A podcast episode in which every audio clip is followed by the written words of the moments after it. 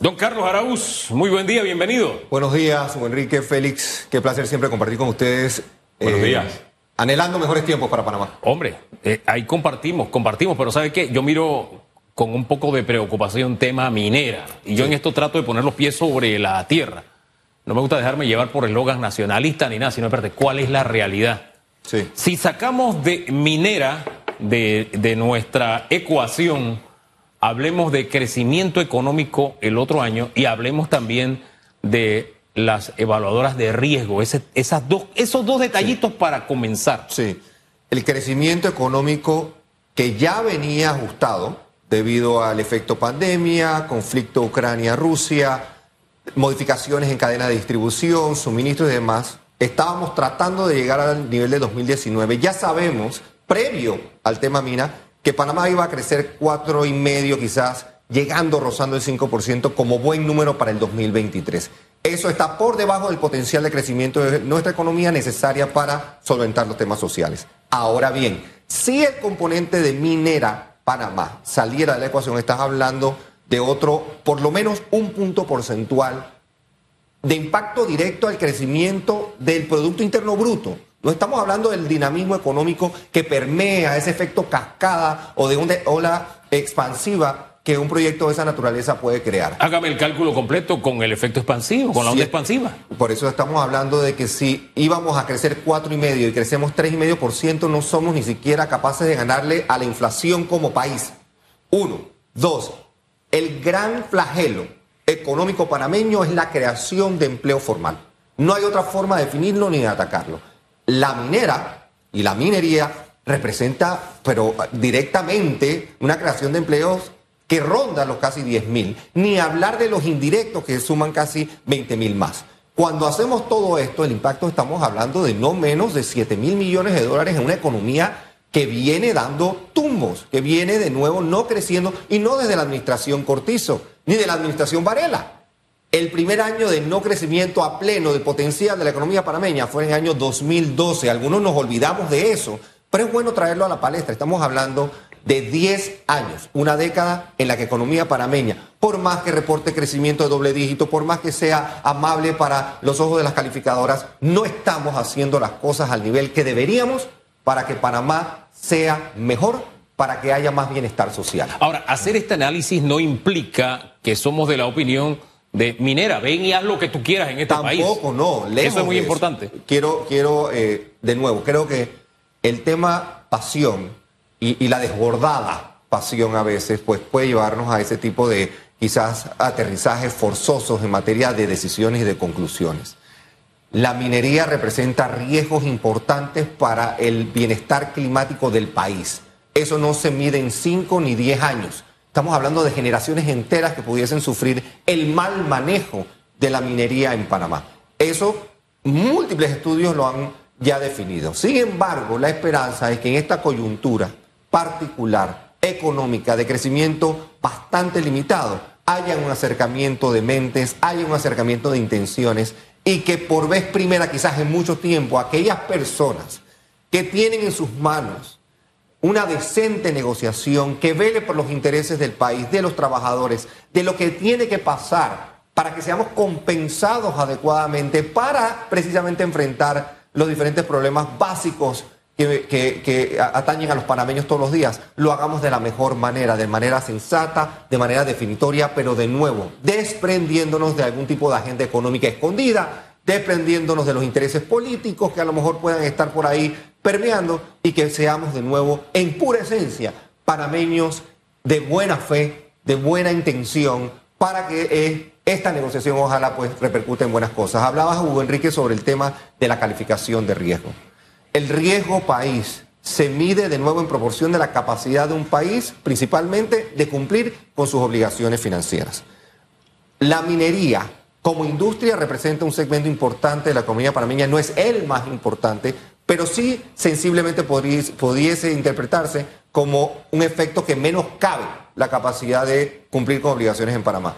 Eso sumado a un año preelectoral, eso sumado y aunado a la Caja de Seguro Social y el programa de invalidez, vejez y muerte, con un sistema bancario que va a ser muy cuidadoso en cómo reactiva el crédito en el 2023. Todo se se, confunde, se, amalgama para eh, sentar las bases para un año 2023 complejo y complicado. Vamos a estar muy de cerca siendo evaluados, sin lugar a dudas, por Standard Poor's, por Moody's, por Fitch, que usualmente hacen sus periplos en los primeros cuatro meses del año.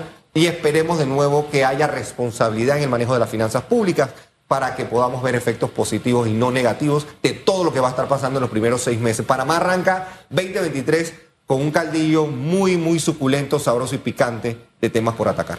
Según cifras de Minera Panamá, la empresa paga 22 millones de dólares mensuales en salario, que se traduce en 264 millones al año, sin contar eh, los pagos a los 2.000 proveedores.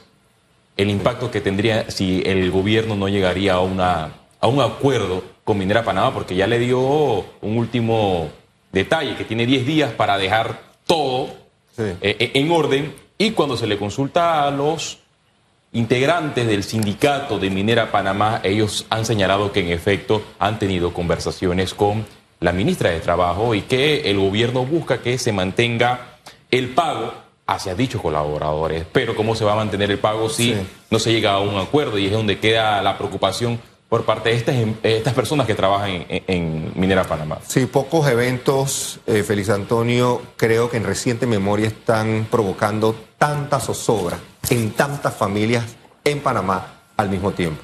La manera en la que se ha manejado la negociación, que aciertas para los colores, pues los gustos y los sabores, hay, variedad de, impresiones y de, y de análisis. Pero pareciera de nuevo que pudo haber sido mucho más transparente, pudo haber sido mucho más eh, claro, evidente, poner todas las cartas sobre la mesa e incluso, al ser un tema tan relevante, mantenerlo entonces lo más, lo más puro posible, con comunicaciones periódicas del equipo negociador, quiénes son las personas que están involucradas, qué elementos son los que están distorsionando la negociación y de una u otra forma que el gobierno se dejará asesorar, guiar a aquellas personas que han estado involucradas en esto. No pasó, no está pasando. Yo albergo todavía esperanzas porque el impacto, de nuevo, más allá hay impacto monetario, hay impacto financiero, hay impacto social, hay impacto climático, pero hay impacto también en la envergadura del momento a nivel internacional. ¿Cómo vemos a Panamá negociando los grandes... Sentamos un precedente histórico fabuloso con el Canal de Panamá y la expansión. Y en efecto, a nivel internacional, hemos participado en diferentes pugnas legales que hemos salido airosos. Esta no está tan clara no está tan clara y sería muy peligroso perderla en un ambiente internacional. Hombre, los titulares internacionales creo que lo dicen todos. El más diciente para mí, el de Bloomberg, que es especialista en temas económicos, finanzas e inversión y que dice el jueguito de Panamá.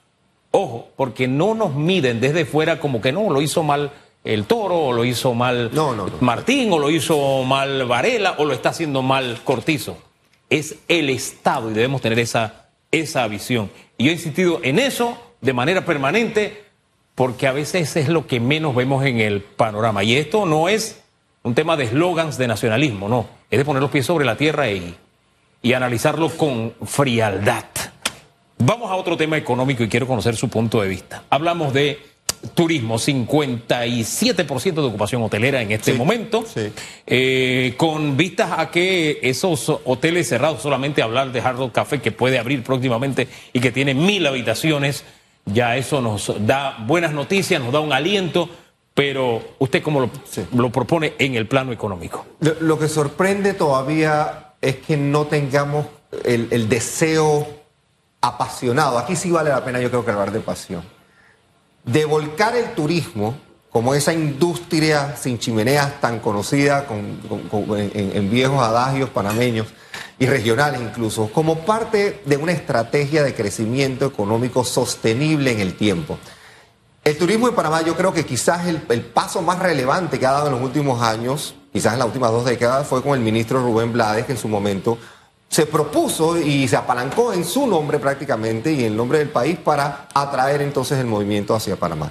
Sin embargo, desde entonces creo que ha habido desaciertos en materia de estrategia.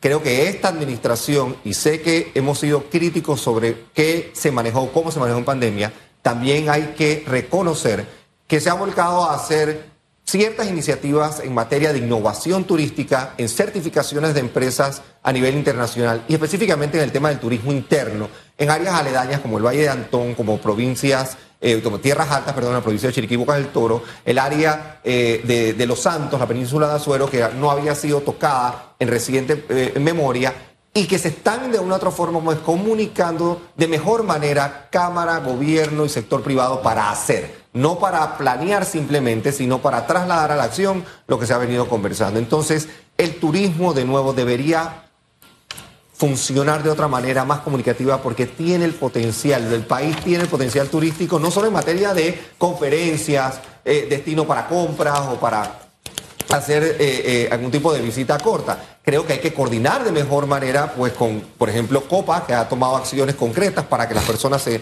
queden quizás un día más o dos días más y tratar de pegar eso con productos específicos que puedan atraer entonces al turismo. No solo basta con tener el canal, no solo basta con tener la sí. infraestructura.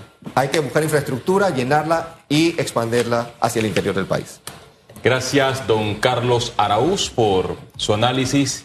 Bueno, Esperemos que las cosas económicas eh, sean mejores Mejor. Para el próximo año. Hay que tener fe y fuerza, esperanza, Félix. Y, caminar en la dirección de la fe y la esperanza. Así es. No desviarnos de ese rumbo. Gracias, don Carlos. Es difícil tener fe en medio de incertidumbre, pero es un reto. Sí, sí, pero hay que mantenerla. No hay, que mantenerla. no hay de otra. Cuando la perdemos, apaga la luz y vámonos. Y 9 no de la mañana.